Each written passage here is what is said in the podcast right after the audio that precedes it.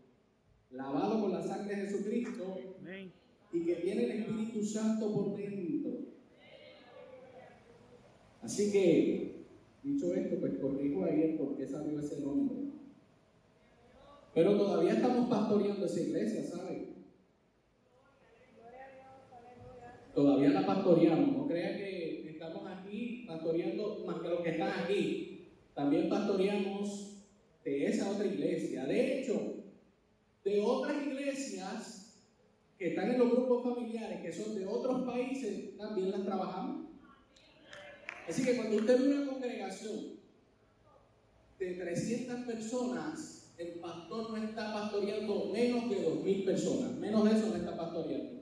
Algunos están presenciales, otros están regados aún a aquellas ovejas que dicen, ese es mi pastor y no se congregan. Eso lo hay, hay muchos, yo tengo muchos de esos. Y dice, no, Iván B es mi pastor.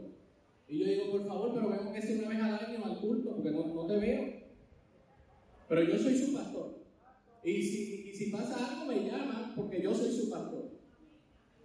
Así que el trabajo pastoral, pastoral no es tan fácil como algunos creen. Pero esa es la razón. Yo quiero hablar sobre Pentecostés. Quiero hablar sobre Pentecostés. Bueno, cuando hablamos de Pentecostés, hay muchas formas de, de interpretar lo que es Pentecostés. Para mí Pentecostés va mucho más allá que el hablar en otras lenguas. Para mí Pentecostés. Para mí Pentecostés trata de la comida de Dios. Es decir, ¿de dónde sacó eso? Bueno, la, realidad es que nunca había escuchado eso, pero yo hago preguntas a Dios y Dios me responde. ¿Cuánto creen que Dios responde? Bueno, si oras, Dios te va a hablar. Si tú oras y prestas tu oído a escuchar la voz de Dios, Dios te va a hablar. Y le pregunto a Dios, Dios, ¿cuál es tu comida? ¿Qué tú comes? Le pregunté a Dios que qué comía él. Posiblemente algunos digan, bueno, si hablamos de la, de la persona de Jesús, que fue 100% un hombre, pero también 100% Dios, Jesús de hombre y Cristo de Dios, por eso es Jesucristo. Así que Cristo siempre estuvo, Él es el verbo desde el principio. Pero, pero si alguno se fuera solamente a la naturaleza humana, a Jesús, diría, bueno, come pescado eh, y algunas cosas, pero yo me fui a preguntar a Dios, literalmente a Dios, comía. Y entonces Dios comienza a hablarme a través de la palabra de lo que come Dios. Yo te voy a decir, yo quiero ver ese menú, yo también lo quiero comer. No, eso es una comida que solamente puede comer Dios. ¿Cuántos desayunaron esta mañana? Bueno, algunos están en ayuno, pero levanten la mano el que desayunó sin miedo. Todo lo que desayunaron. Hay mucha gente que está en ayuno. ¿Tú desayunaste? Qué bonito, yo también. Bueno, aquí el asunto no es que nosotros comamos. Aquí el asunto es que coma Dios. Dios nos da de comer todos los días, en todo momento, varias veces al día. Pero Dios nos da para que nosotros también demos. Y para eso yo voy a usar un texto bíblico que obviamente cuando se habla de Pentecostés, ese texto bíblico es el que casi todo el mundo usa. Yo lo voy a usar, pero voy a hablar una temática tal vez algo distinto de lo que regularmente todos escuchan, pero yo estoy comprometido con hacer una oración en este momento. Por dos papeles que me dieron aquí, y yo quiero hacer esa oración. Una es por Carmen Torres. Miren, hermano, esta, esta cosa del cáncer, en el nombre de Jesús, hay poder en la sangre de Cristo para secar el cáncer. Yo creo en eso, ¿saben? Yo creo en eso, creo en el poder de Dios.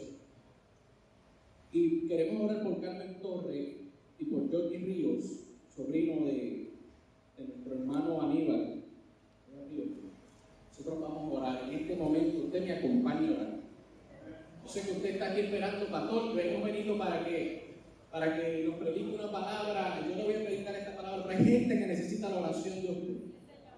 En este momento, hay gente que necesita la oración y yo creo en el poder de la oración. Yo creo en los milagros. Yo creo en los milagros. Continuamente estoy viendo la mano de Dios poderosa obrando grandes milagros.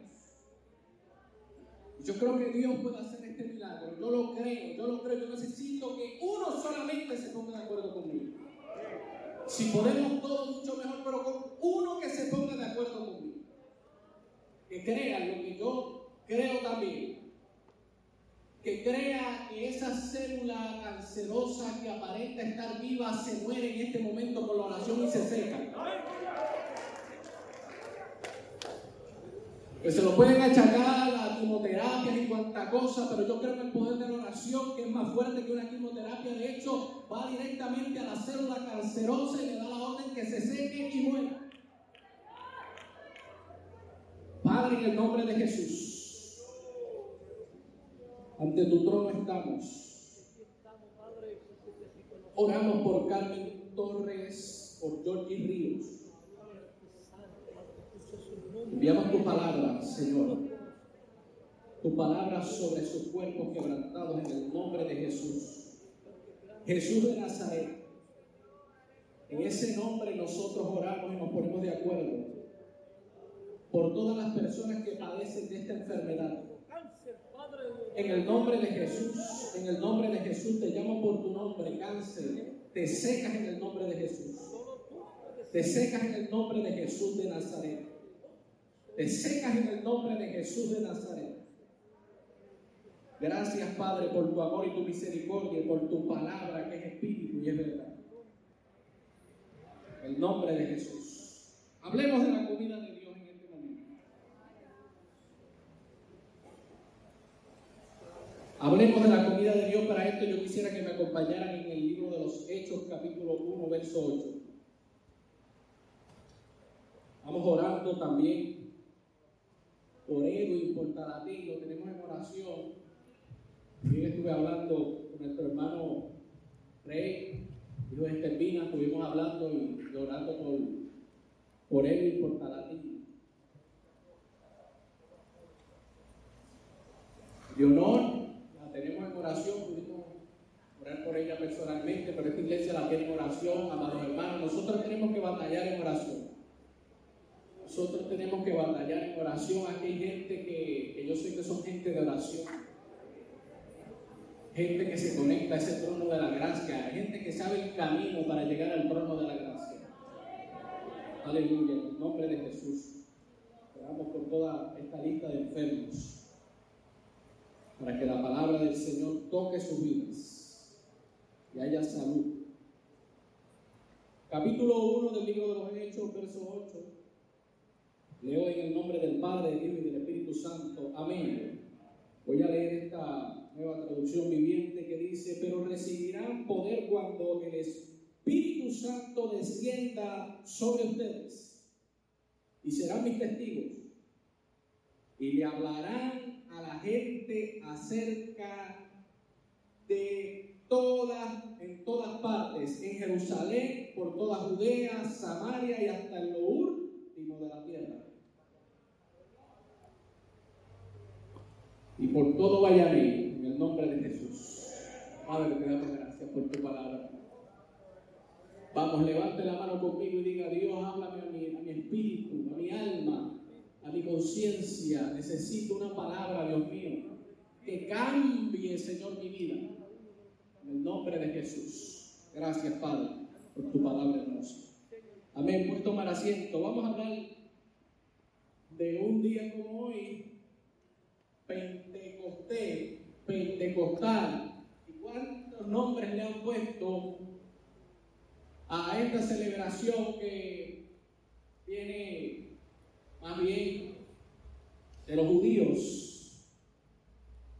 Se origina, se origina en una fiesta que Dios dio a bien, luego de la Pascua, luego de las primicias, llega Pentecostés, que se celebra con un número, y el número es el número 50.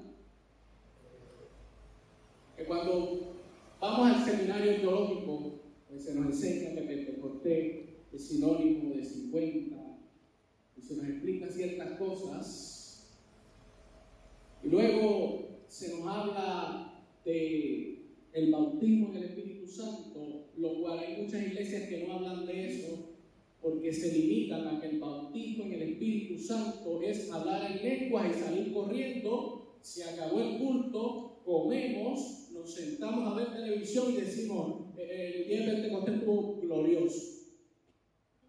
Y hay iglesias que están limitadas a eso. Iglesias, dije, limitadas a ese tipo de culto. Pero cuando nosotros vamos a la Biblia, cuando nosotros leemos la palabra del Señor y vemos la celebración de Pentecostés, nosotros vemos que Pentecostés es mucho más que hablar en otros idiomas. Mucho más. De hecho, el fin de Pentecostés no es hablar en otras lenguas. Ese no es el fin. Hay algunos que llegan hasta ahí y piensan que ya lo alcanzaron todo. Ese no es el fin de Pentecostés. El fin de Pentecostés es un pastor que aquí brincando, saltando y sudando para después estar en la casa.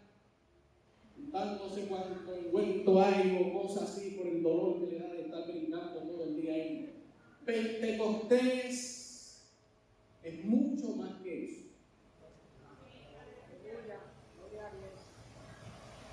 ¿Cuánta gente frustrado yo como pastor, mucha gente se me acerca. Gente avergonzado porque alguien le dijo que si no hablas en lengua no estás bautizado con el Espíritu Santo.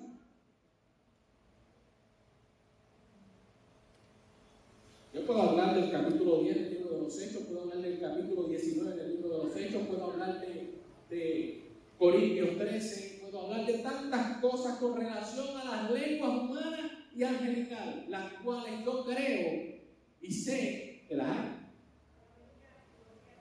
De las cuales yo me gozo y me deleito hablando a Dios. Cosas misteriosas. Y esa es la realidad.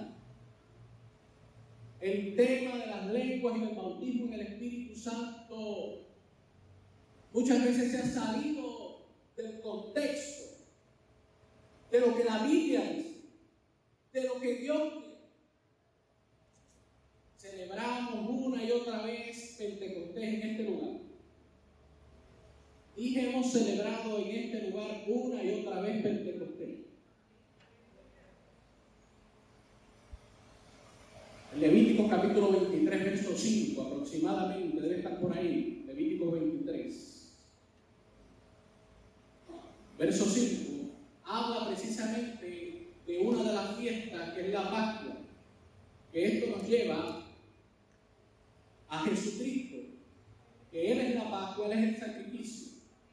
Esa es una de las primeras fiestas que aparece en Levítico, capítulo 23, verso 5, pero en el capítulo 23, verso 10, nos habla de otra fiesta, nos habla de las primicias.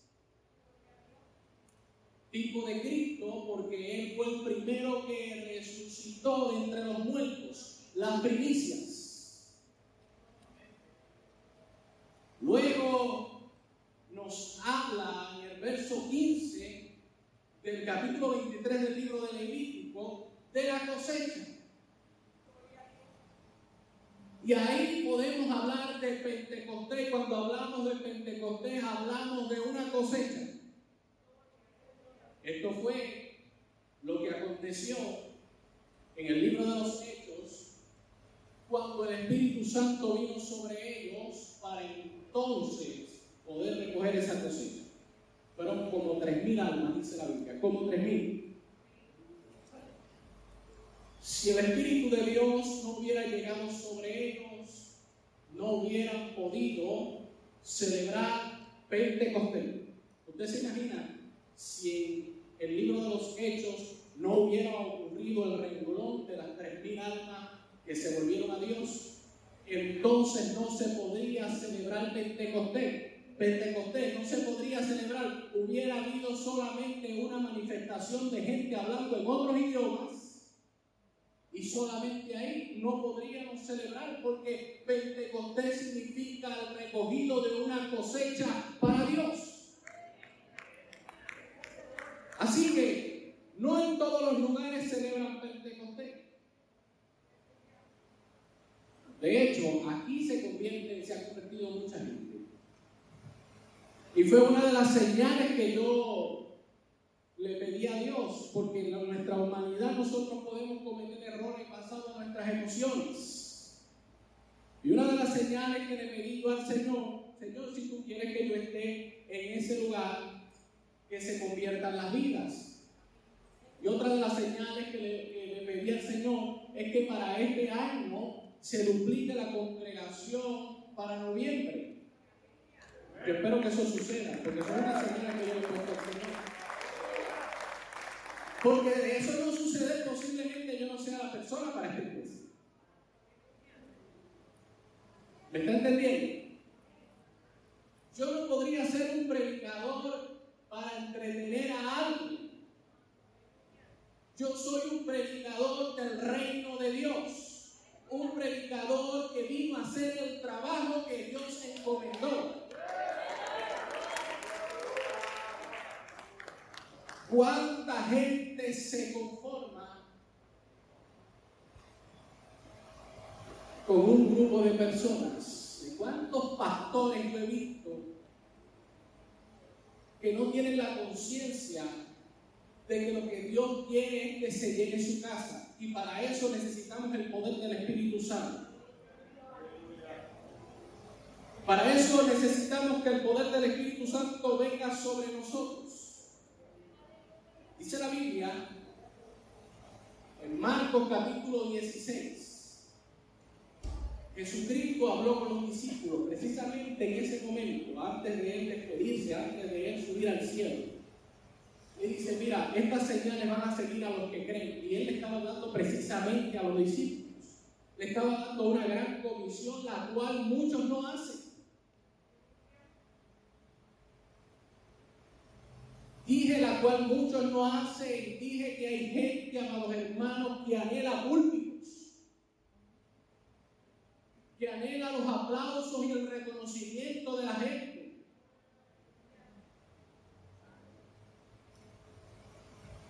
Dije eso. Hay gente que anhela púlpitos, pero para subir a un púlpito de esto tienes que morir todos los días. le gusta a la gente. La gente no le gusta morir todos los días. Usted no sabe cuántas veces yo muerto antes de llegar a este lugar. Donde no me importa más nada, ninguna otra noticia que no sea llegar allí a hacer la voluntad de Dios.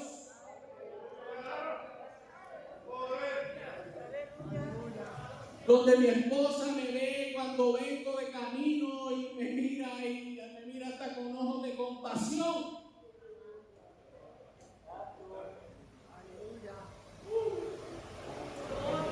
La unción tiene un precio. Y solamente aquellos que saben el precio, el precio de la unción están dispuestos a morir para que sea Cristo el que vive en ellos. El yo tiene que morir para que la manifestación del Espíritu Santo, dije, el yo tiene que morir para que el poder del Espíritu Santo venga sobre ti.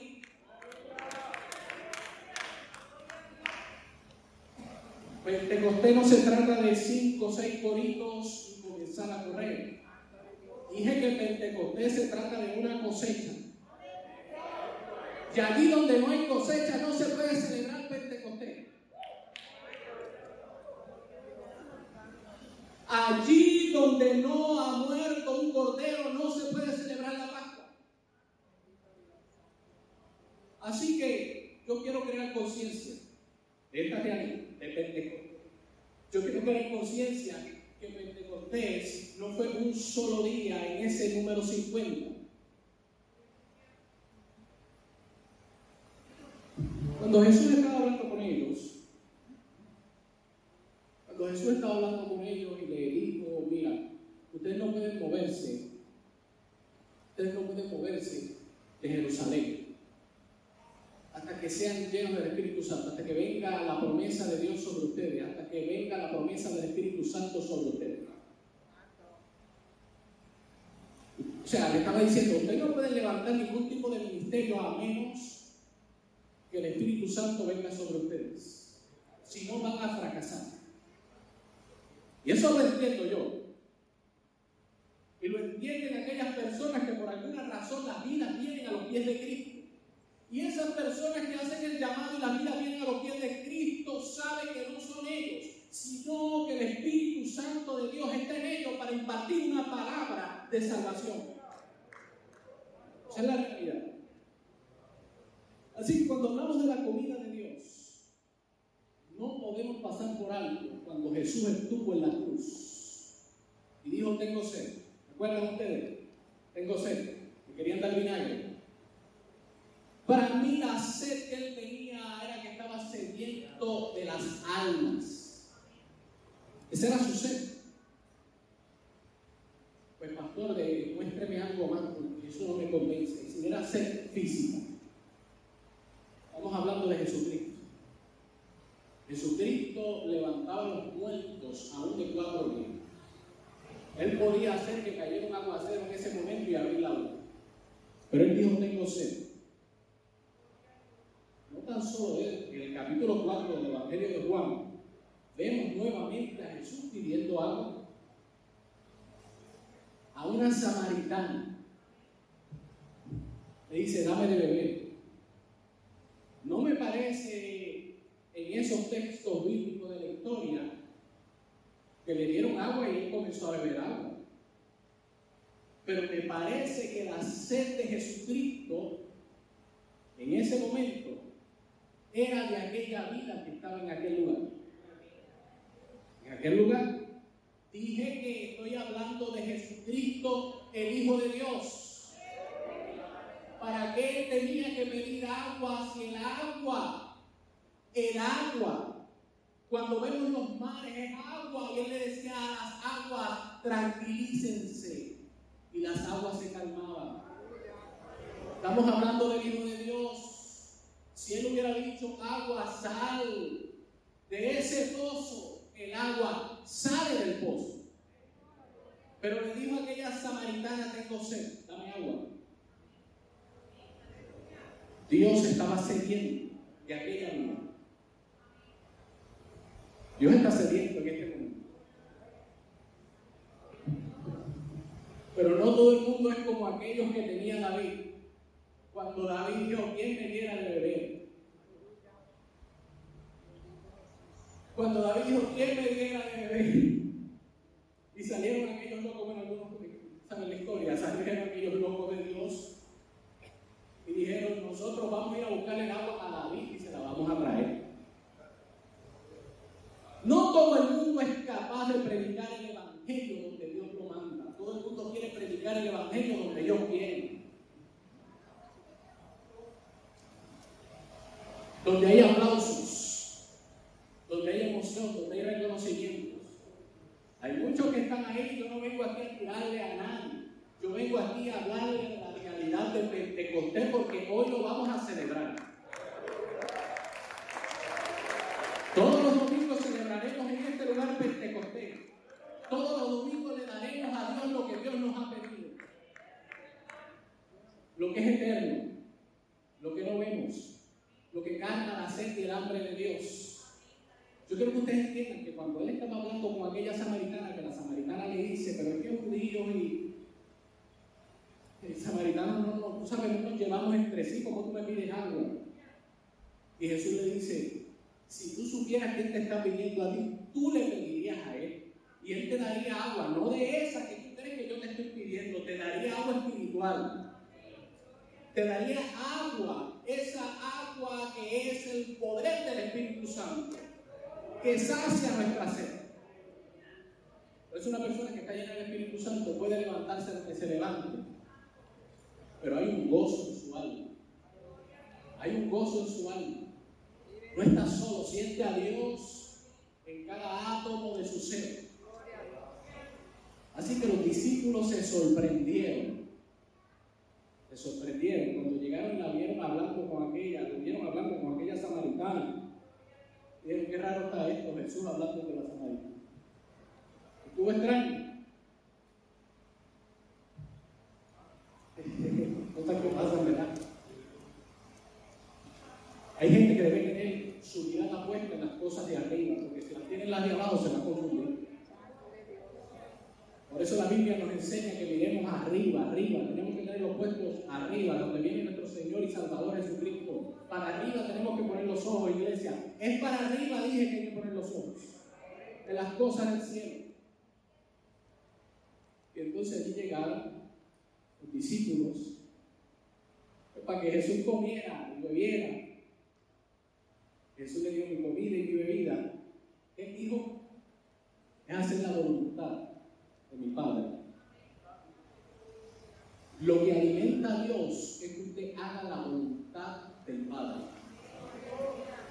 Ese es el alimento de Dios. Hay gente que piensa que alimentarán a Dios con dinero, con cosas. No, a Dios se alimenta trayendo las vidas.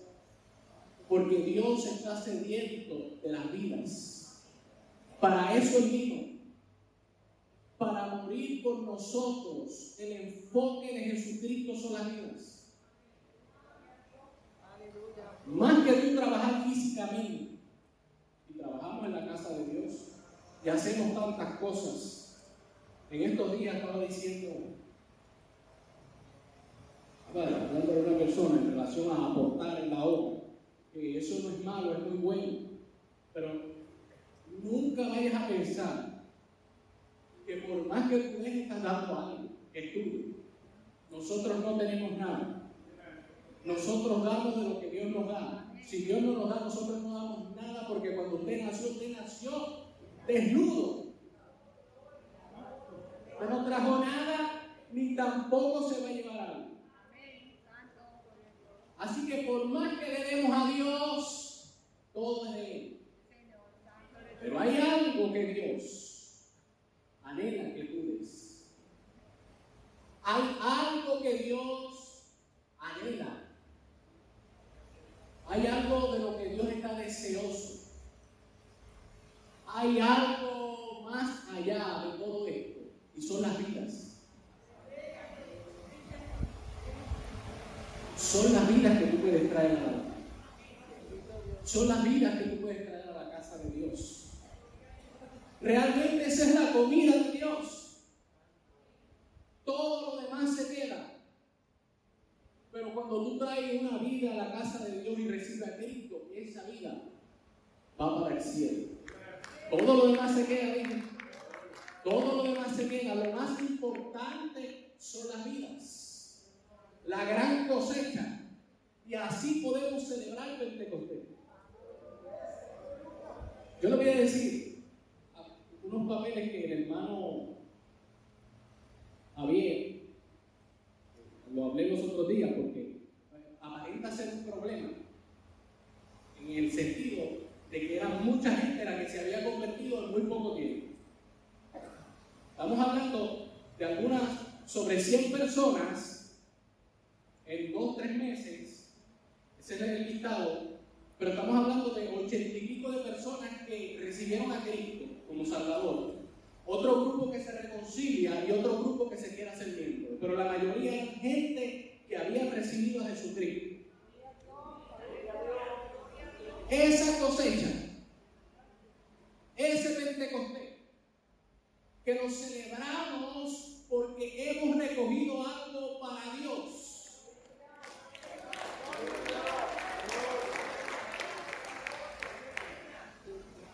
Que posiblemente hemos perdido noches porque no queremos que esa cosecha se vaya a dañar bajo ninguna circunstancia.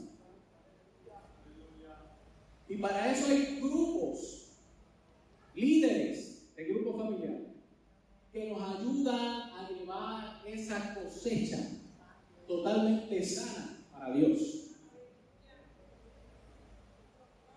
Que levanten las manos aquí los que han traído una vida a la casa de Dios y se han convertido. Levanten la mano. Una vida que han traído a la casa de Dios y se han convertido. Una vida que le hayan hablado. Eh, no en estos, tres meses, sino en algún tiempo, en los primeros tres, cuatro años te levanta y dice, yo traje una vida al Señor y, está perseverando, se convirtió. Yo hice el esfuerzo, traje algo. Yo voy a hablar de Pentecostés porque aquí hay gente que va a ser bautizada con el Espíritu Santo, ¿sabe? Cuando se habla del verdadero Pentecostés hay una conciencia clara. Entonces las lenguas, esas lenguas como de fuego, vienen sobre esas personas. ¿Sabe qué? Las personas no se callan, no pueden parar de hablar de Jesucristo. De hecho, Pentecostés precisamente era eso. Había que recoger una cosecha y tenían que venir unas lenguas especiales. En ese entonces eran idiomas. Pero no podemos pasar por alto las lenguas angelicales también, y eso es otro tema que no voy a hablar aquí, para eso usted se conecta a la escuela dominicana.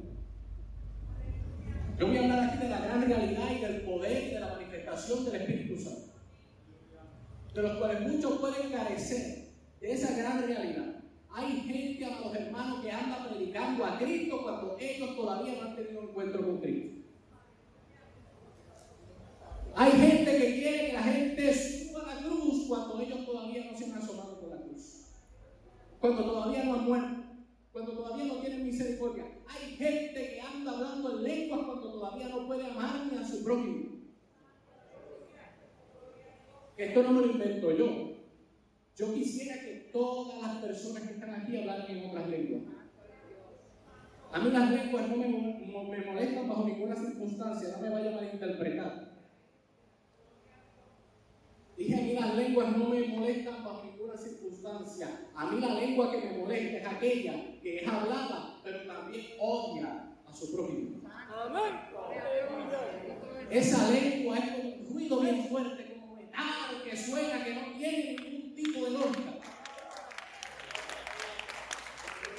¿Y usted cree que no la hay? Si no, no estuviera en la Biblia. Ahora, cuando hay una lengua que sale de lo profundo del alma y glorifica a Dios.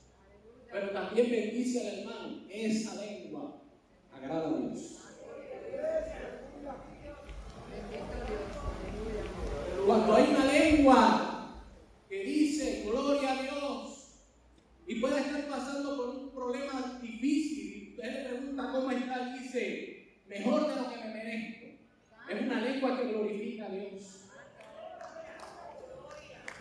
¿Cómo es posible que después que Jesús muere en la cruz del Calvario y alguien haya conocido a Jesús y tú le preguntas cómo está, te dice, como Dios quiere, ahí ya tú.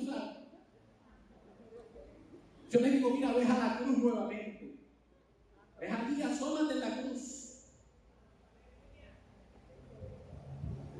Ves allí, ves a la cruz. Tienes que morir para que veas lo que Cristo hizo por ti. Estamos hablando de Pentecostés. Y posiblemente en otros lugares no se habla de esto. En otros lugares se habla de otra cosa. En otros lugares posiblemente, y no es que no vaya a pasar aquí en otros lugares y dicen, bueno, el grupo de los que tocan, que no van a gritar y a tocar, que no empiecen por el malo, algunos se caerán y otros los empujarán. Y estamos en Pentecostés. Yo estoy hablando de realidades, yo no tengo aquí por qué inventar las cosas. Hay cosas que yo miro, observo y callo, pero hay realidades que están en la Biblia que nosotros debemos ser compatibles con ellas. Un árbol que no da fruto tiene que ser cortado. Un árbol que no da fruto tiene que ser cortado, dice la Biblia. Y precisamente para eso es el Espíritu Santo. Debemos anhelar ser llenos del Espíritu Santo. Cuando nosotros anhelamos ser llenos del Espíritu Santo, nosotros podemos tener una vida mucho más fácil. Llenos del Espíritu Santo, nuestra carne se sujeta a Dios. Porque estamos muertos a nosotros. Pablo, si había un tipo bravo de verdad, escuche bien. Yo me acuerdo de una persona que vez estaba testificando en la iglesia y le dieron ganas de quitarle el micrófono y bueno, cuando usted testifica es para glorificar a Dios, no es a nadie. Y mucho menos su carne. Avergonzando a una pobre mujer ahí dice, yo cuando estaba en el mundo tenía tantas mujeres, tantas mujeres, hablando estupideces en el mundo. Y aquella mujer no sabía dónde meterse. Cuando se terminó el culto, yo le dije, mira, si quieres, recibe a Cristo, arrepiéntete, bautízate para que no te traiga el infierno se creía que se había ganado el cielo con ese testimonio. Con un testimonio de. Hay gente, mucha gente que se deleita de su, de su pasado.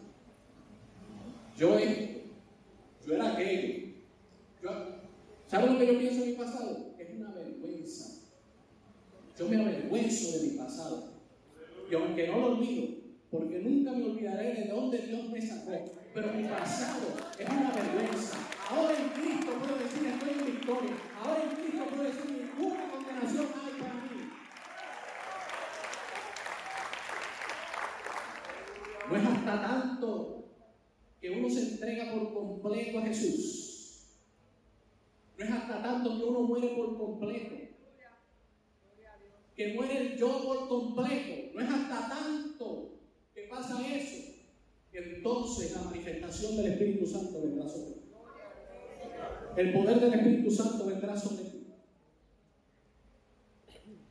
Se manifestará la gloria de Dios. Pero mientras tú estés vivo y no muerto, entonces el Espíritu Santo dice, mete mano tú a ver cómo te sale. estoy hablando porque cada vez que vengo a este altar, me acuerdo del apóstol Pablo en el capítulo 12. Ese hombre sí murió.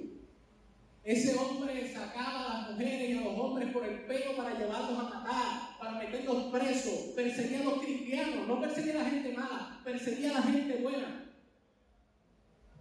Si había alguien bravo de verdad era el apóstol Pablo. Los bravos de ahora, ya usted sabe, es con pistola y cosas así. En aquel tiempo había gente brava, gente poseída por el yo, mas sin embargo él murió y decía, ya no vivo yo, ya vive Cristo en mí. Y le dijo a los romanos en el capítulo 12 del Evangelio o, del libro de Romanos capítulo 12, verso 1, os ruego por la misericordia de Dios que os presentéis vuestros cuerpos como sacrificio vivo, que lleguemos a estar como un sacrificio que agrada a Dios. Os ruego por la misericordia de Dios. Que se presenten vivos al altar, no muertos, no malolientes. Todas las personas que se trepan en este lugar tienen que entender eso. No te trepes maloliente al altar. Trépate al altar con un sacrificio vivo y agradable porque Dios está en este lugar. Dios está en este lugar. Estamos desnudos delante de la presencia de Dios. Cuando nosotros nos acercamos a este lugar, porque esto es un altar. Voy a hablar de eso más adelante. Esto es un altar, esto no es una plataforma. Hay muchas plataformas. Y esa es la modalidad. Una plataforma es un lugar alto. Y ahora los altares no los llaman plataforma. Digo, a, los, altares ahora los llaman plataforma, porque es más fácil treparte en una plataforma que en un altar. El altar lo que significa es muerte, sacrificio. Y no todo el mundo se puede parar en un altar. Y mucho menos el que tiene esa conciencia. Por eso es que ahora cualquiera que sube a la plataforma, sube a la, plataforma para que muestre. Y la gente se pone en pie y empieza a aplaudir. Fulano de tal va para la plataforma. Y después preguntan por qué los enfermos no se sanan. Después preguntan por qué el cáncer se está comiendo a la gente. ¿Por qué la manifestación de Dios porque la Biblia nos enseña que nosotros debemos humillarnos, que el pueblo de Dios se debe humillar, que el pueblo de Dios debe reconocer su nombre, que el pueblo de Dios debe entender que solamente Dios puede sanar al enfermo, libertar al cautivo, sanar al que está perdido. Y esa es la realidad de Pentecostés y del Evangelio. ¿Por qué celebrar otro Pentecostés cuando ya la Biblia nos enseña que hay un Pentecostés? Que aquí en Betania lo estamos celebrando. Yo creo que usted entienda que no en todas las iglesias se convierte la gente todos los domingos, ¿sabe? No en todas las iglesias hay cosechas para Dios. Yo comienzo a hacer el llamado. Cuando comienzo a hacer el llamado, puedo ver las canastas de cosecha para mecerla delante de Dios. Presentarle las vidas a Dios, que se reconcilien que se convierten a Dios. Las mecemos delante de Dios y podemos celebrar Pentecostés. Podemos decir, Señor, recibe esta cosecha con agrado.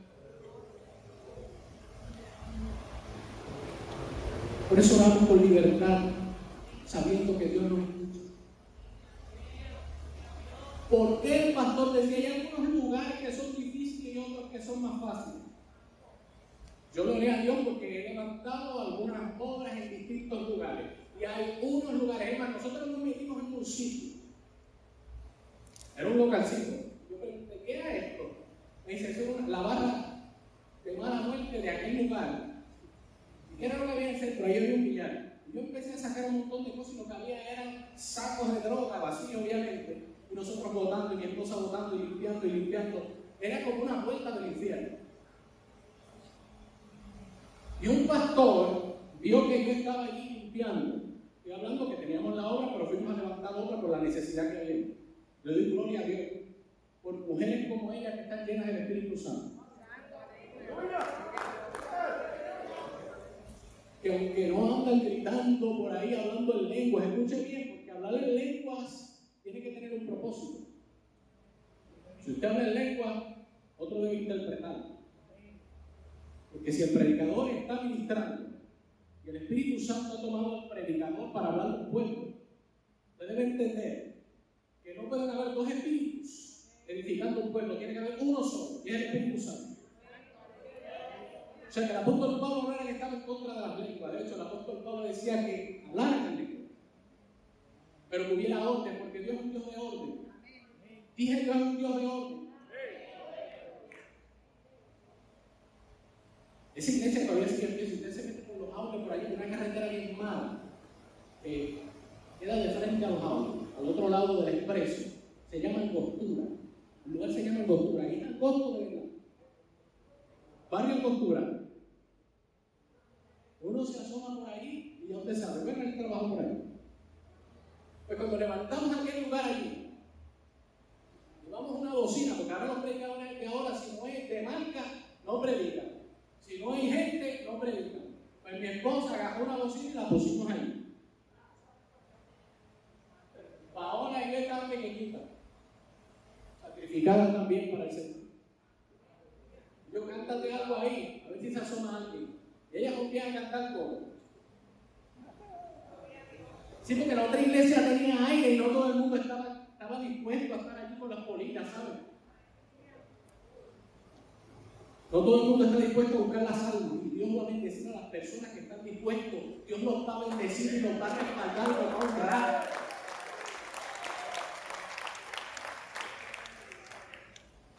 Si tú estás lleno del Espíritu Santo, no le debes tener miedo a ningún sitio. Yo decía, tráigame cualquier tipo de pueblo y yo conozco mi llamado. Así que nos metimos en aquel lugar y un pastor me dijo, mira, yo llego allí toda la vida. Ahí no han podido levantar una iglesia. Así que lo felicito y suelto. Así me dijo.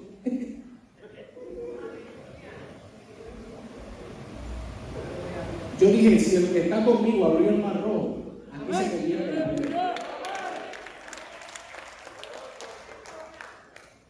Doblo mi rodilla y le digo, Dios, tú sabes que yo no soy el mejor orador, ni el mejor predicador, ni el más que estudiado. Pero una cosa sé, sé que tú eres poderoso, sé que para ti no hay nada imposible. Y yo estoy dispuesto a hacer lo que sea por ti. Así que orando, las polillas volando por todos lados, cucarachas, que aquellas cucarachas están poseídas. Y comenzaron a llegar las vidas. Y comenzaron a convertirse en aquel lugar. Después pasar por allí, aquí está todavía en el lugar. Comenzaron a convertirse. Y ya la bocinita, yo le dije, voy a tener que ponerle aire esto aquí porque ya se estaba llenando. La gente llegaba allí a pie la mayoría, no había ni estacionamiento. Y caminaban de todos aquellos recovecos allí para escuchar palabra de Dios. No palabra de hombre, palabra de Dios. Porque la palabra de Dios es la que liberta. Jesucristo dijo, por mi palabra vosotros estáis limpios. Es la palabra de Dios la que puede transformar al hombre. Aquellas vidas se convirtieron y ahí celebramos Pentecostés, el real Pentecostés. Ayer entregamos una cosecha al Señor. Señor, recibe esta cosecha, la cosecha de alma. Hoy estamos aquí en Betania, celebrando hoy Pentecostés. Yo no sé cuánto lo pueden celebrar conmigo. Yo no sé cuánto lo vienen celebrando. Yo deseo celebrar de alma. En aquel momento, cuando vinieron las lenguas sobre ellos, de fuego. Y comenzaron a hablar en otros idiomas. Escuchen, no era cosa. Estaban hablando del mensaje de salvación y glorificando a Dios y hablando las cosas que Dios había hecho. Según el Espíritu le daba esa capacidad para hablarlas en aquel momento. Y no se callaron y comenzaron a hablar que aquello provocó espanto. Porque allí había mucha gente que hablaba otros idiomas. Y dijeron, pero ¿y esta gente no son de Galilea? ¿Cómo pueden hablar nuestro propio idioma? ¿Qué está pasando aquí? Siempre hay alguien, una nota discordante, alguien dice que están borrachos. Pero la Biblia nos muestra que allí Pedro, dice la Biblia que dio un paso al frente no se trata de cobarde, yo quiero que usted entienda que el reino de los cielos sufre violencia y solo los violentos lo arrebatan. Dice la Biblia que Pedro dio un paso al frente y con Pedro los otros discípulos. Habrá gente aquí que diga, pastor, usted da un paso al frente y nosotros también. Si usted busca las almas, nosotros también las buscamos. Ese es el bautismo en el Espíritu Santo. Escuche bien. Ese es el real bautismo en el Espíritu Santo. Una persona que está bautizada en el Espíritu Santo no puede callar. Tiene que hablar de las maravillas de Jesucristo. Para mí esa es una de las señales más contundentes de una persona ser bautizada en el Espíritu Santo. Yo he visto gente hablando en lenguas y hablando mal también. Así que las lenguas a mí no me van a convencer si está bautizado en el Espíritu Santo. A mí me va a convencer si de su boca sale una alabanza si de su boca salen palabras para predicar las buenas nuevas de salvación, para traer a las almas perdidas a los pies de Cristo. Cuando yo fui bautizado en el Espíritu Santo, escuchen, yo quería coger como los otros. Dije, déjame un par a coger que voy a un tobillo. Porque en el principio digo, mira, están en el Espíritu. Yo dije, yo no veo, yo no veo espíritus aquí, yo no veo gente corriendo, personas corriendo. Según el Espíritu toca a alguien, según la personalidad. Por eso no juzgue a nadie. Hay gente que está siendo lleno del Espíritu Santo y lo único que hacen es llorar. Y hay gente que está siendo lleno del Espíritu Santo y no puede estar quieto. O hay gente que son eléctricos y todo va de su personalidad cuando lo toca el Espíritu Santo, que es el mismo. Hay algunos que comienzan a hablar en lenguas angelicales, hay otros que pueden salir corriendo. Lo importante es que Dios tenga el control de todo. Y hay otros que no hacen nada, se quedan así. Según su personalidad. aquí va a haber gente que hoy, escuchen bien, una que anhela, el que no anhela no va a recibir nada, pero el que anhela va a recibir el bautismo en el Espíritu Santo. Para ser bautizado en el Espíritu Santo, hay que convertirse al Señor. Lo primero. No espere ser bautizado en el Espíritu Santo cuando todavía no conoce al que bautiza con Espíritu Santo y con fuego. Así que lo primero es que uno tiene que convertirse al Señor. Y si se convirtió y anda en dos vidas, tiene que morir a una para vivir para Cristo. Él se reconcilia al Señor. Usted viene al altar y se reconcilia. Y después de eso, entonces le decimos, Señor, es una promesa tuya. Esto no se trata de mí. Esto se trata de ti porque es una promesa. Cuando eso sucede, pues la gente viene y dice, yo voy a recibir la promesa. Algunos hablarán en otras lenguas, otros se estremecerán y otros saldrán tan y tan y tan llenos que cuando salgan de aquí van a ganar alma. Dije, van a salir tan y tan llenos que cuando salgan de aquí no se van a poder callar.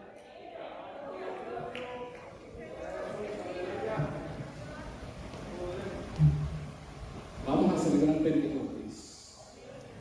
Pero antes de recoger la cosecha, tiene que haber gente que las lenguas de fuego hayan venido sobre ellos. El poder de Dios haya venido sobre ellos. Porque precisamente esas lenguas de fuego lo que van a hablar es de de Cristo. Vamos a ser testigos del poder de Dios.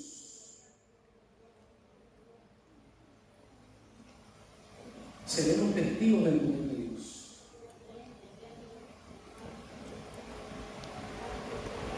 Raquel me decía, pastor, ya la nena puede estar hasta fregando.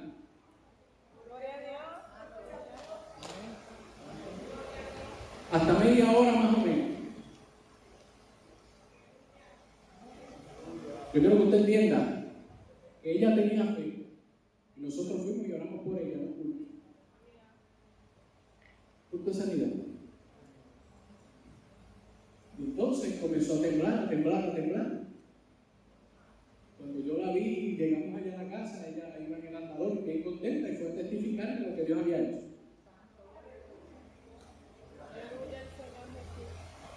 Lo que Dios había hecho. Hemos ido a visitarlos y nos hemos gozado con esos testimonios. Y cuando fuimos allá se podía parar hasta 10 minutos, podía parar aguantándose. Fuimos hace un domingo atrás y me dijo que aguantaba ya hasta media hora. ¿Quién sabe lo que Dios va a hacer? Amén. Aleluya. ¿Quién sabe lo que Dios va a hacer? Aquí hay gente que va a ser llena del poder de Dios para ser testigo de Jesucristo.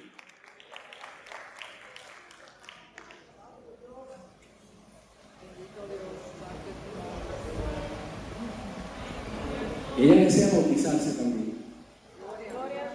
Yo le dije, te vamos a bautizar en el nombre de Jesús. hay gente, amados hermanos, hay gente Hay gente, escuchen que Dios nos va a poner en balance. Aquí nadie se va a salir con la suya. Todos nosotros seremos juzgados por la palabra. Y ahora mismo tengo una lista de gente que me ha llamado para el bautismo. Y yo los estoy anotando, porque ya bautizaron los primeros grupos, porque voy a dividirlo en tres grupos. Tres grupos de 25. Así que yo le voy a decir desde ahora que ya yo me bauticé y que estoy dispuesto a bautizar todo aquel que quiera hacer la voluntad de Dios. Estoy dispuesto a ir donde sea a bautizarlo, aunque aquí tenemos un bautisterio hermoso. Y ya el primer grupo se llenó. Si usted no avanza, se va a llenar el segundo. Si usted no avanza, se llena el tercero. Si usted no avanza, se llena el cuarto. Pero en ese capítulo 1 del libro de los Hechos, cuando Pedro estaba predicando para que se convirtieran aquellas almas, en el capítulo 2, ahí es donde comienza Pentecostés, él dijo, porque esto fue lo que sucedió, lo que dijo el profeta Joel, y habló sobre el derramamiento del Espíritu Santo. Habló precisamente de nubes de humo. ¿Habrá alguien que está viendo CNN en estos días y ha visto unas nubes de humo? ¿Ha visto edificios caerse? ¿Ha visto a Israel bombardear en estos días y una, una mega nube de humo? ¿No la ha visto? Porque Joel lo profetizó y dijo, en los últimos tiempos derramaré de mi espíritu sobre toda carne. Dije que sobre toda carne, todos aquellos que creen, eso no los escojo yo, los escoge Dios, porque el que bautiza con Espíritu Santo y con fuego se llama Jesucristo. No meta las manos ahí, que eso le pertenece a Dios. Dice la Biblia, en ese capítulo, que esas cosas iban a acontecer, el derramamiento del Espíritu Santo antes de que venga el día. El día espantoso. El día del juicio. Lo dice ahí en el capítulo 2. Estamos hablando de Pentecostés, estamos hablando de la cosecha. No quiero salirme del tema. Estamos hablando del derramamiento del Espíritu Santo. Y en el derramamiento del Espíritu Santo se les notificó a todos los creyentes que habría unas señales antes del día espantoso. Hay gente que está dejando las cosas para después. Y Dios está hablando claramente. El Espíritu está hablando claramente que no es para después, es para ahora. Después puede ser muy tarde para ti.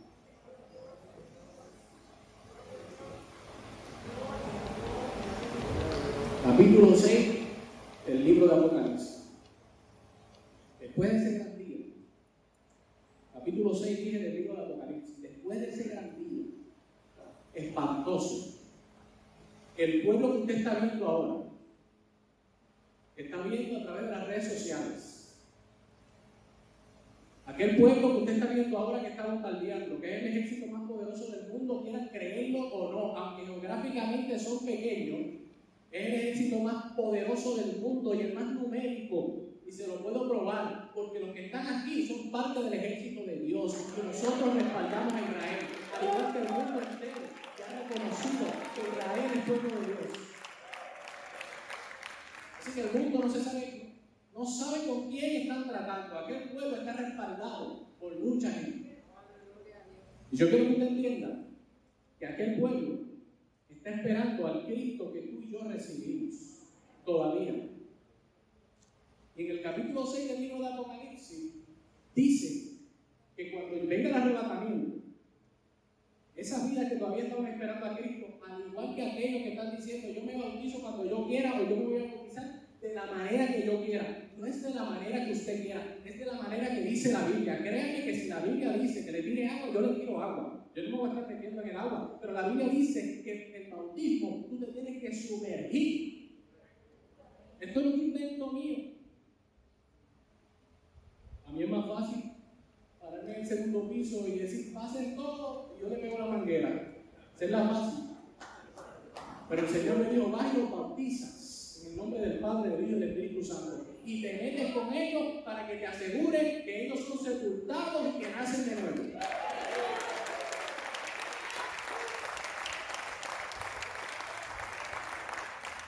Así que yo estoy comprometido, no hay excusas para que usted no se bautice. Hay un pastor dispuesto a bautizarlo, lo vamos a bautizar por mí. Para terminar, yo lo único que quiero es que uno podamos celebrar el día de Pentecostés. De hoy en adelante vamos a celebrar el día de Pentecostés como lo hemos venido celebrando por muchos domingos donde vidas vienen a convertirse a Cristo. Quiero celebrar el día de Pentecostés justamente con todos los que están aquí. Y para celebrarlo, usted tiene que creer eso en su corazón. Usted tiene que llenarse del Espíritu Santo. Esto no se trata de unos sí y unos no. Esto se trata de todos aquellos que quieren ser llenos del Espíritu Santo. Hago el llamado. Voy a hacer el llamado. Y no lo voy a hacer muy extenso. Voy a tratar de no hacerlo extenso. Para todas aquellas personas que anhelen ser llenas del Espíritu Santo. Los espacios son limitados. Traten de mantener el distanciamiento. Pero aquellas personas que quieran ser parte de ese gran libro que va a aparecer en el cielo, donde los libros fueron abiertos, y ahí aparece fulano de tal, trayendo una cosecha para Dios. Si usted quiere ser parte de eso, usted tiene que ser lleno del Espíritu Santo. Con su fuerza usted no lo va a lograr. Usted no se va a poder ganar ni a los de su familia. Yo quiero decirle que cuando me convertí, los primeros que me gané fueron los de mi familia, fueron 16. De los cuales aquí está mi suegro también. Y está mi cuñado también. Y está mi esposa. Y están todos los familiares de mi esposa. Pero eso no lo podía hacer yo sin el poder del Espíritu Santo. Y usted no lo va a poder hacer por su fuerza. Usted necesita que el Espíritu Santo venga sobre usted de la manera que Él quiera que el Espíritu Santo venga sobre usted. Así que pase, van a pasar al frente las personas que anhelen esa experiencia de ser lleno del Espíritu Santo. Y dos, también quiero orar por las personas que quieren recibir a Jesús como Salvador, que quieren entregarle su corazón, que dicen, pastor, yo no me quiero quedar en el día espantoso y terrible que se avecina para este planeta. Yo quiero ser salvo. Y para salvarse, lo único que usted tiene es que creer en Jesucristo. Pasar acá al frente confesando, yo oro por usted, y así de fácil es la salvación.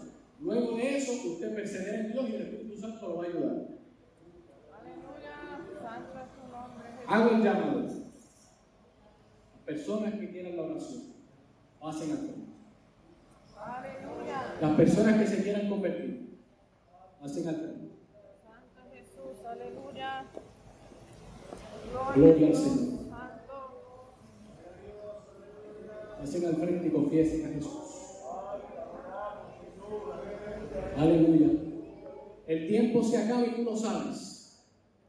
Y el Espíritu Santo te está llamando a reconciliarte y a convertirte. Jesús te llama.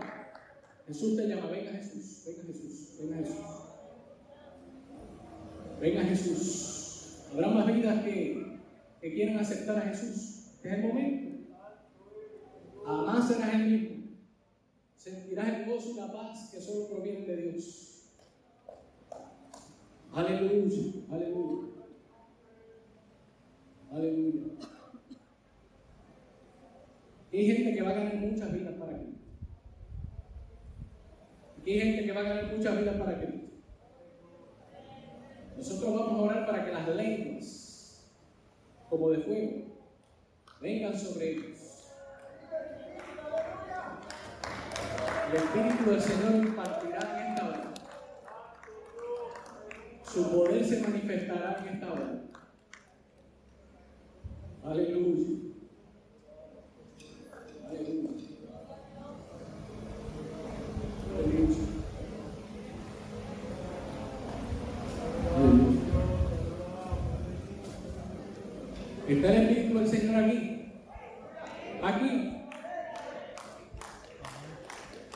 Espíritu Santo de Dios, reconocemos que tú estás aquí. Te pido que rompas las cadenas para que las vidas vengan a tus pies. Espíritu Santo, rompe las cadenas. Rompe las cadenas, Señor. Rompe las cadenas. Ven a Jesús, las vidas que no recibido a Jesús. Vengan a Jesús. Vengan a Jesús. Aleluya. Oh, gloria a Dios. Venga Jesús, reconcíliate, venga Dios. Venga Él, venga Él, venga Él. La sangre del Cordero. La sangre de Jesús, venga Jesús. Aleluya. Aleluya. Espíritu de Dios. Rompe las cadenas en el nombre de Jesús de Nazaret. Aleluya.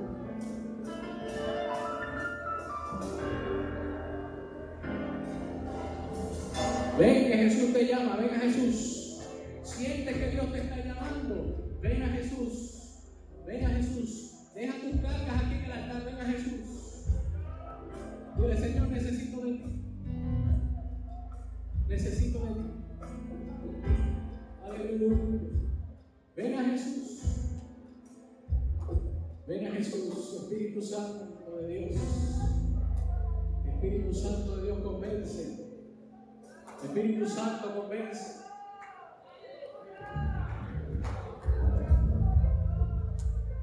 Aleluya.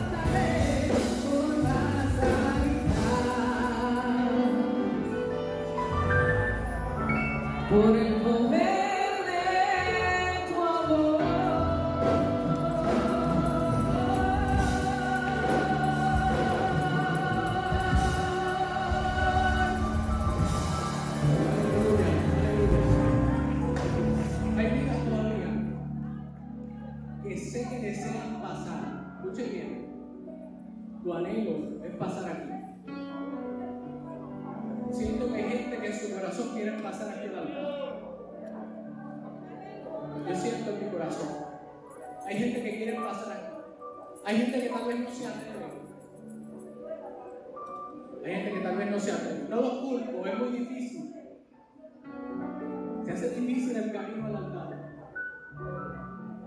Es un camino difícil. Pero cuando llegas al altar sientes nuevas fuerzas. Deja tu problema y tu situación en la banca y vente. Vente, que Dios te está llamando. Aquí hay gente que Dios está llamando y le está diciendo, deja tu situación ahí. Deja tu problema, deja tu tristeza ahí en la banca y ven. Recibe la oración. Ven aquí, ven aquí, ven a Jesús. Ven a Jesús. Estamos ya por despedirnos y vamos a orar por la promesa. Pero todavía hay gente que yo siento que necesitan la oración aquí en el altar. Esto es un lugar, amados hermanos, que purifica. Esto es un lugar que da fuerzas. Esto es un lugar que llena de gozo nuestras almas. Aquí está tu hacedor, tu creador, el Dios de justicia. Aleluya. Aleluya. Recibe fuerzas. Aleluya. Aleluya. Recibe fuerzas. Aleluya. Dios te ha traído a este lugar. Aleluya. Recibe nuevas fuerzas. Recibe nuevas fuerzas. Aleluya. Yo siento que el Espíritu de Dios se está paseando en este lugar. Aleluya. Aquí hay gente que ha tomado nuevas fuerzas, que está en el altar. Su problema se ha quedado allá y han llegado aquí. Han cambiado su problema por el gozo del Espíritu Santo. Aleluya, ya no puedes más. No tienes fuerza, ya no puedes más. Pero el Señor te llama y te dice, yo soy tu Dios. Yo soy tu Dios, yo soy quien te sustento. Siempre te ayudaré. Él te sustenta con la diestra de su justicia. Espíritu de Dios, ayúdale a llegar aquí. Suelta, suelta tu problema en el nombre de Jesús. Ven aquí. Ven aquí, suelta tu problema. Ven, ven, suelta tu carga. Suelta tu carga. El altar está abierto. Vamos, el altar está abierto. El Espíritu de Dios se está moviendo. Suelta tu carga en el nombre de Jesús. Aleluya. Suelta tu carga en el nombre de Jesús. Aleluya. Aleluya. Se acaba el tiempo, vamos, se acaba el tiempo. Si Dios te está llamando, ven, ven, ven,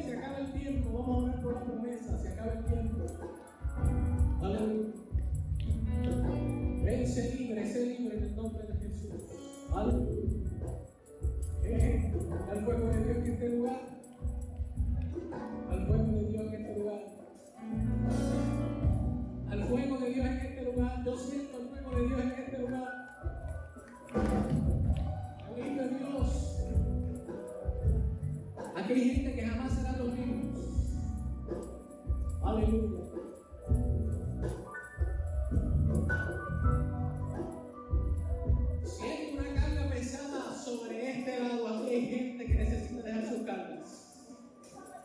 Hay gente que Dios está llamando.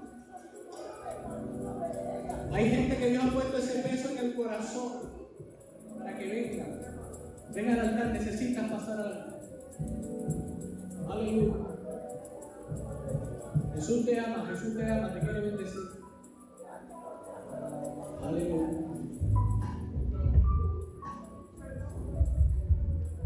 Aleluya. Terminamos el llamado. El altar permanece abierto y vamos ahora a orar por la promesa. Aleluya. Vamos a orar por la promesa, iglesia en comunión. Aleluya. Aleluya. Gloria al Señor.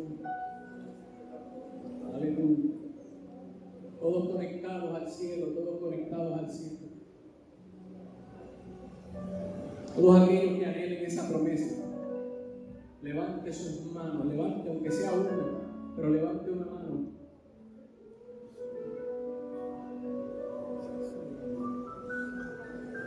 Levante una mano. Aleluya. Él está aquí. Él está aquí. El que bautiza con Espíritu Santo y fuego está aquí.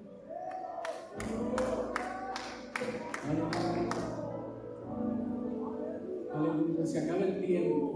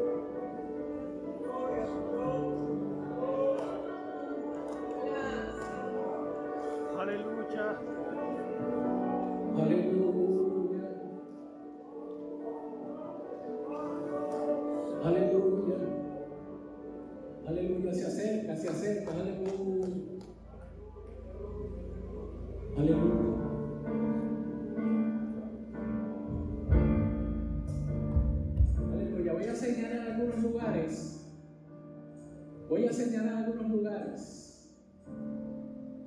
Voy a señalar algunos lugares. Van a sentir las caricias del Espíritu Santo. Van a sentir las caricias del Espíritu Santo. Voy a señalar algunos lugares. Ahí en ese lugar. Puedes sentir las caricias del Espíritu Santo.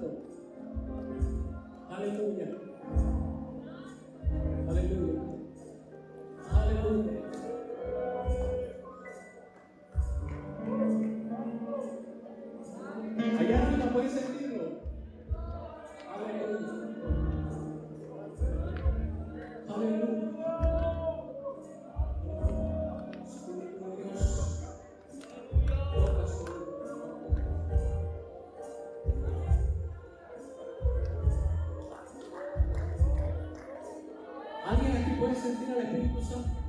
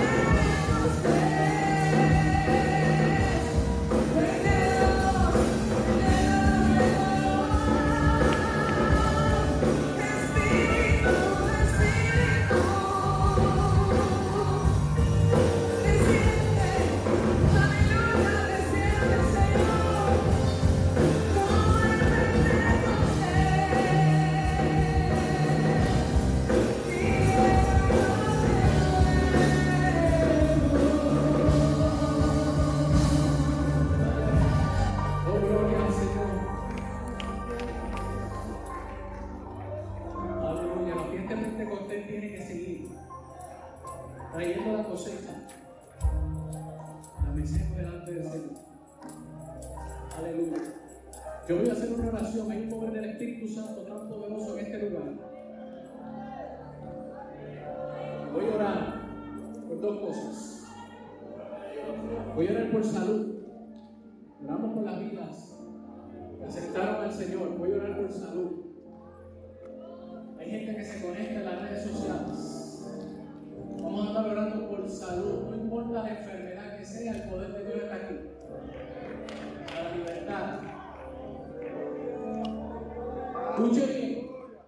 Voy a, voy a orar por liberación. Así que yo necesito a todo el mundo en comunión. Nosotros vamos a orar por liberación.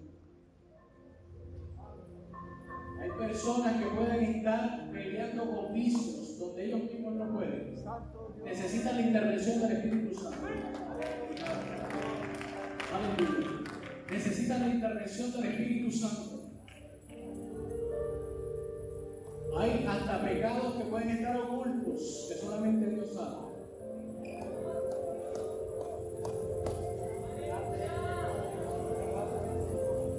Hay pecados ocultos.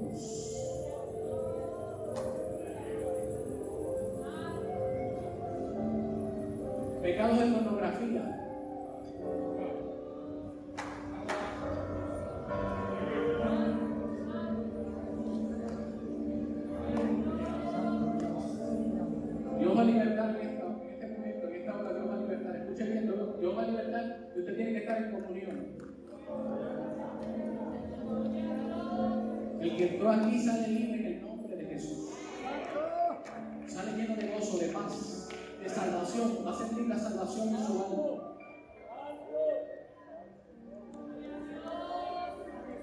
Hay gente que ha tratado, hermanos, una y otra vez de soltar una atadura y no puede. Dios está tratando con varias vidas aquí, por el Espíritu. Hay cadenas fuertes, pero hay demasiado de mucha unción y la unción pudrirá el.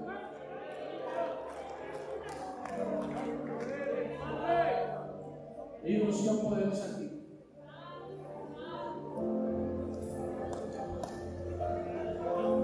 Usted le va a hablar en su corazón y le va a decir, Señor, ese soy yo y yo necesito que tú intervengas en mi vida. No lo tiene que publicar, usted va, si Dios está tratando con usted, hoy es el momento donde Dios lo va a libertar. Hoy es el momento.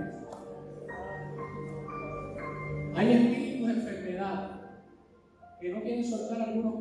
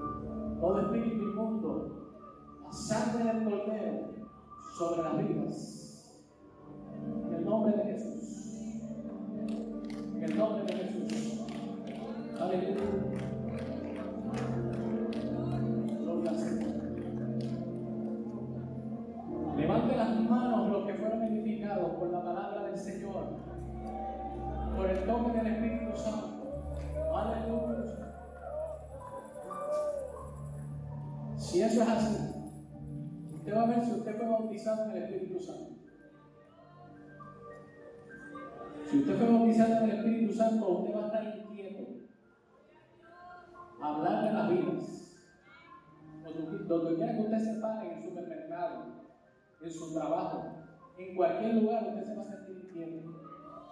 Porque quiere hablar de alguien. Quiere decir que hay un poder que vino sobre ti, un poder sobrenatural, que no es tuyo, es de Dios. Y vino sobre ti para que fueras testigo de las grandezas de Dios.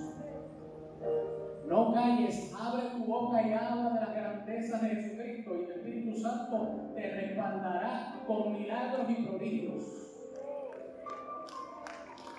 Sal a las calles a buscar la cosecha para esta, para esta casa. En nombre de Jesús. Padre, te damos gracias. Aleluya, te damos gracias. En esta preciosa mañana. Gracias por la oportunidad, Señor, de poder estar en tu casa para adorar y bendecir tu nombre. Mira las vidas, Señor, que te aceptaron como Salvador. Recíbela, Señor, como una ofrenda grata, como una ofrenda de